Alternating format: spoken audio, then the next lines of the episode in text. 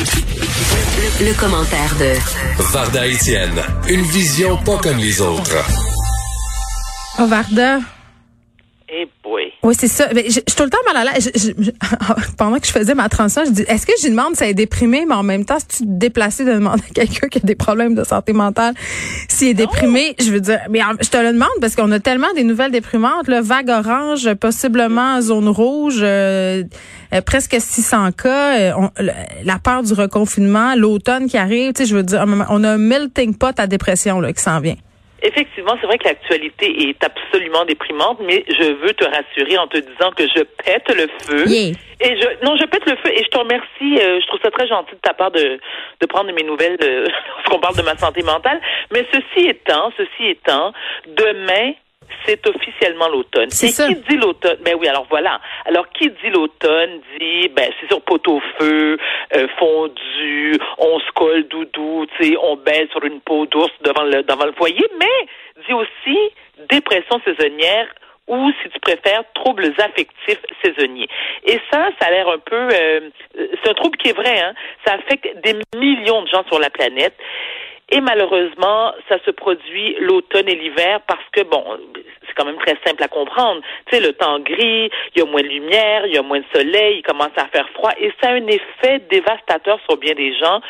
Moi, j'ai la chance, bon, encore une fois, je, je le répète souvent, mais j'ai un suivi régulier. Tu vois, j'étais là ce matin, j'y vais deux fois par semaine. Des fois, j'augmente mes sessions chez mon psychiatre dès que l'automne et l'hiver se pointent parce que malheureusement, ça m'affecte énormément.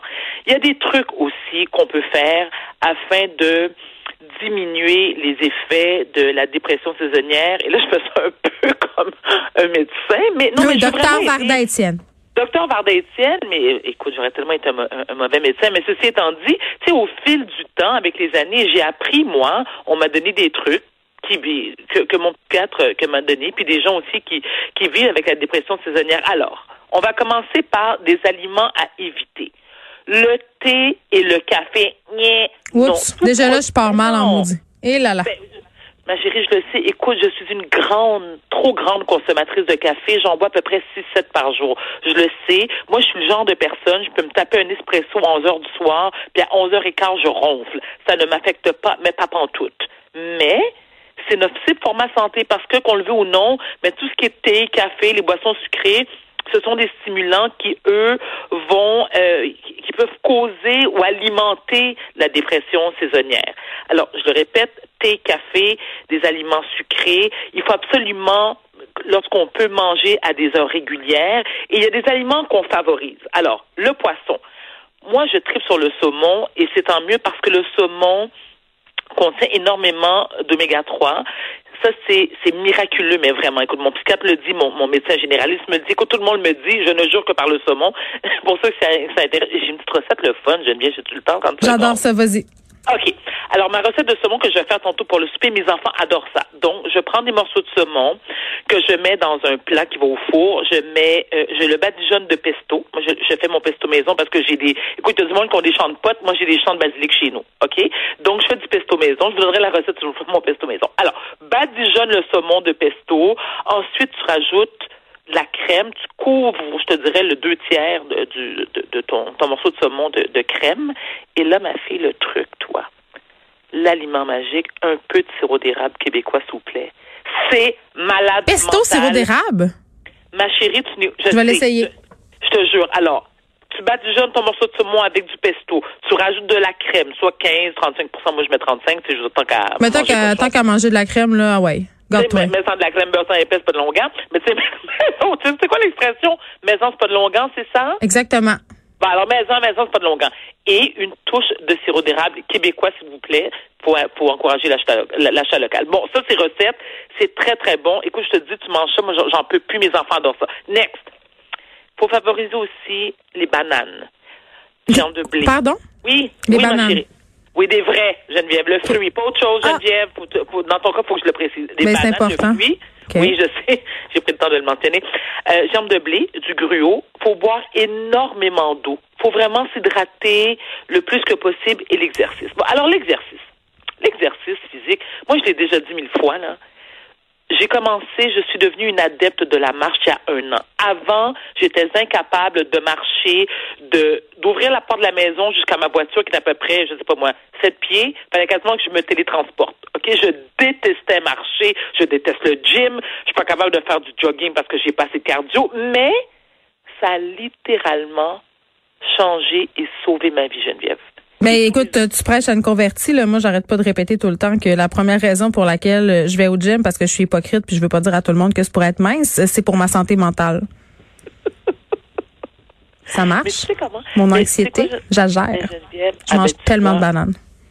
Ben alors, je- Geneviève, Oui. quelle banane tu manges? Des vraies bananes, celles qu'on épluche. Alors, bon. Oui, ok, d'accord. Mais oui, les aussi, on peut les éplucher, dépendamment si. Bon, ok. Alors, pour revenir à l'exercice, ma chérie, effectivement, moi aussi, ça a littéralement changé ma vie parce que, comme tu l'as mentionné, non seulement ça nous permet de perdre du poids, ça augmente notre cardio. Moi, c'est, je, peux pas t'expliquer ce que ça fait à mon cerveau. Je pars de chez moi le matin à 5h30, 6h parce que je suis une lève-tôt, je me lève à 4h. Je marche une heure. Et Une heure chaque jour? Oui, ah, des fois, des fois deux heures. Des fois, je pars une heure le matin. puis Mais mon Dieu, j'espère que tu as un chien qui t'accompagne quelque chose. Mais, euh, non, tu sais ce que j'ai? J'ai une excellente playlist. Ah, ça, c'est bon. ça. oui, je me fais, je me prépare des playlists que j'essaie de varier. Que deux, tu prends sur Que semaine. Musique, là. C'est ça, ces playlists-là. Ben oui, attends, mais moi j'écoute, moi je faut que je marche sur de la musique, excuse-moi, de la musique entraînante. Beaucoup de disco des années 70-80, moi ça me fait triper. OK, j'écoute du Earth, Wind and Fire, euh, Cool and the Gang, Barry White. West- Barry White, écoute, tu peux l'écouter pour plusieurs pour plusieurs fonctions. Tu peux l'écouter pour pour te calmer, tu peux l'écouter pour danser, tu peux l'écouter pour aller marcher, pour ton jogging et aussi pour copuler. On sait très bien qu'il y a des- il y a beaucoup beaucoup d'enfants qui sont nés, qui ont été procréés pendant Oui, beaucoup de sauces à spaghetti qui ont été brassées aussi sur du Barry Oui. White. Beaucoup de sauces.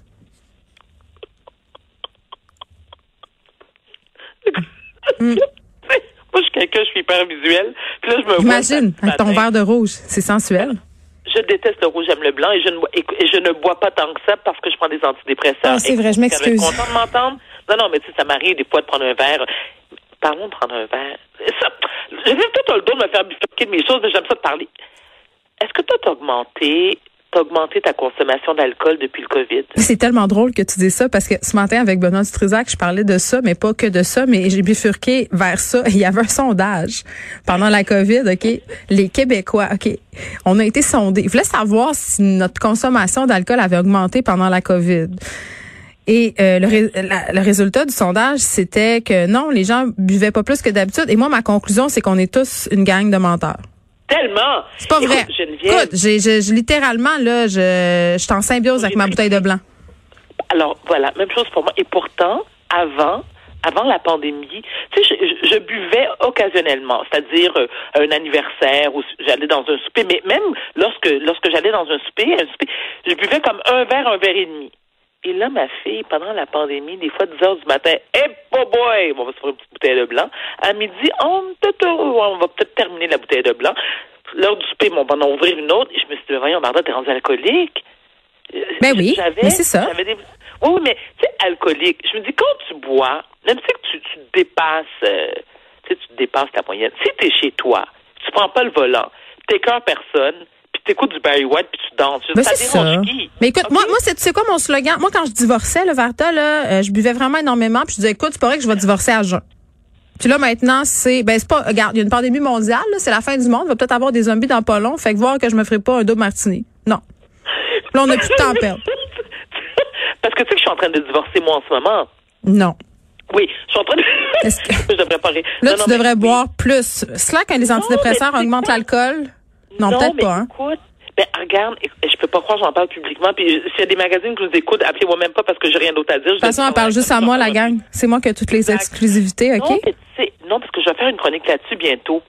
Je me dis, tu sais, et je peux pas croire qu'on est. Attends, là, là, je suis perdue parce qu'on parle de plein d'affaires. C'est pas grave. Attends, Les, gens, les gens suivent très bien. Sous-estime pas notre public. Notre public suit, là. Il suit, là. Il est là. Ben, Alors, avant de parler du divorce, j'aimerais juste terminer quelques traitements. Ah oui, vas-y, vas-y. pendant la, la dépression saisonnière. Le divorce en est pas un. Non, non, je sais, mais ça dépend. Faut que tu prépares à ça. Alors, les traitements de luminothérapie, tu sais, la luminothérapie, c'est cette petite lampe, tu sais, ça a l'air cucu, ça a l'air niaiseux. Moi, je peux vous dire, ça fonctionne. On peut la trouver un peu partout, même à la pharmacie en vente, chez Avry, dans, les, dans des magasins, dans des, euh, dans des euh, certaines épiceries. J'en ai, j'en ai vu. Et ce que tu dois faire, c'est que tu dois l'allumer, tu dois l'allumer dès que tu te réveilles. Donc, au réveil, tu l'allumes. Et ce que ça fait, c'est que c'est une exposition quotidienne à la lumière, donc qu'il fasse gris ou fasse moins beau, tu sais, que qu'il fasse noir à 3 heures de l'après-midi, avec ta petite lampe de luminothérapie, je te jure, ça tout va bien. Et ça aide surtout, non, mais ça aide surtout à rééquilibrer, tu sais, ton, ton, euh, ta production de, de mélatonine et de sérotonine. Aussi, bon, ça c'est je sais qu'il y a des gens qui vont pas être pour, mais moi, ça fonctionne encore une fois dans mon cas, puis des gens que je connais, les antidépresseurs. Ah ben là, les gens qui sont contre les antidépresseurs, là, ils ont... Il y en a, il y en a beaucoup, Geneviève. Ben, c'est parce qu'ils ont des préjugés. Ben oui, mais c'est comme ceux qui veulent pas porter le masque. Mais ça, c'est un, autre, un autre débat. C'est ça. Là, on va encore bifurquer si on parle de ça. Vas-y, les antidépresseurs. Des antidépresseurs et prendre le temps, et je dis bien prendre le temps d'avoir le maximum d'heures de sommeil réparatrices. OK? Ça nous prend des heures de sommeil réparatrices. On en a besoin. Ça a vraiment un effet direct sur l'humeur. Moi, quand je ne dors pas bien, je suis marabout pour 48 heures. Ah, moi aussi, je vais brûler des villages. Ben, ben voilà. Tu sais que c'est une forme de torture. Hein? On torture les gens la première façon, on les prive de sommeil. J'ai pas de doute. Ben, écoute, ben, on le sait, on sait ça fonctionne. C'est quand ils vont, euh, ça fait pas partie d'une des techniques lorsqu'ils vont, euh, lorsqu'ils voulaient faire parler des prisonniers oui, ou je sais pas trop. Ils torturent la lampe d'en face puis privation de sommeil. Bon, OK, on peut revenir au divorce? Oui, vas-y. Tu as une minute pour parler de ton divorce, même deux. je, je, écoute, je, je, le dis en 15 secondes. Non, mais c'est parce que tu sais quoi? Le divorce, oui, c'est une période qui est difficile à vivre. Mais je me dis en quelque part, il faut que tu te prépares mentalement à ça. Si tu as envie de brailler ta vie, braille ta vie. Si tu as envie de te pacter à gueule, pacte-toi à gueule. Mais ce que j'aimerais, moi, Malheureusement, on est en période de pandémie. Moi, ce que je voulais organiser, Geneviève, c'est un party de divorce. Ben oui. Si on fait un party de mariage, pourquoi on ferait pas un party de divorce? Tu sais, les, divorces, c'est pas toujours genre, euh, tu sais, c'est pas la fin du monde où est-ce que tu veux tuer l'autre, puis... Euh, non, tu peux aller célébrer aussi avec tes chums de filles un divorce. J'ai des amis, ils ont fait un rituel. ils ont fait un rituel, ils ont pris leur housse de couette puis ils l'ont déchiré. Devant tout le monde. C'est comme un rite de divorce. J'ai trouvé ça formidable. D'ailleurs, ça existe, ça existe des organisateurs de divorce hein, pour faire des petits, euh, des petits rituels. aux États-Unis. Mais oui.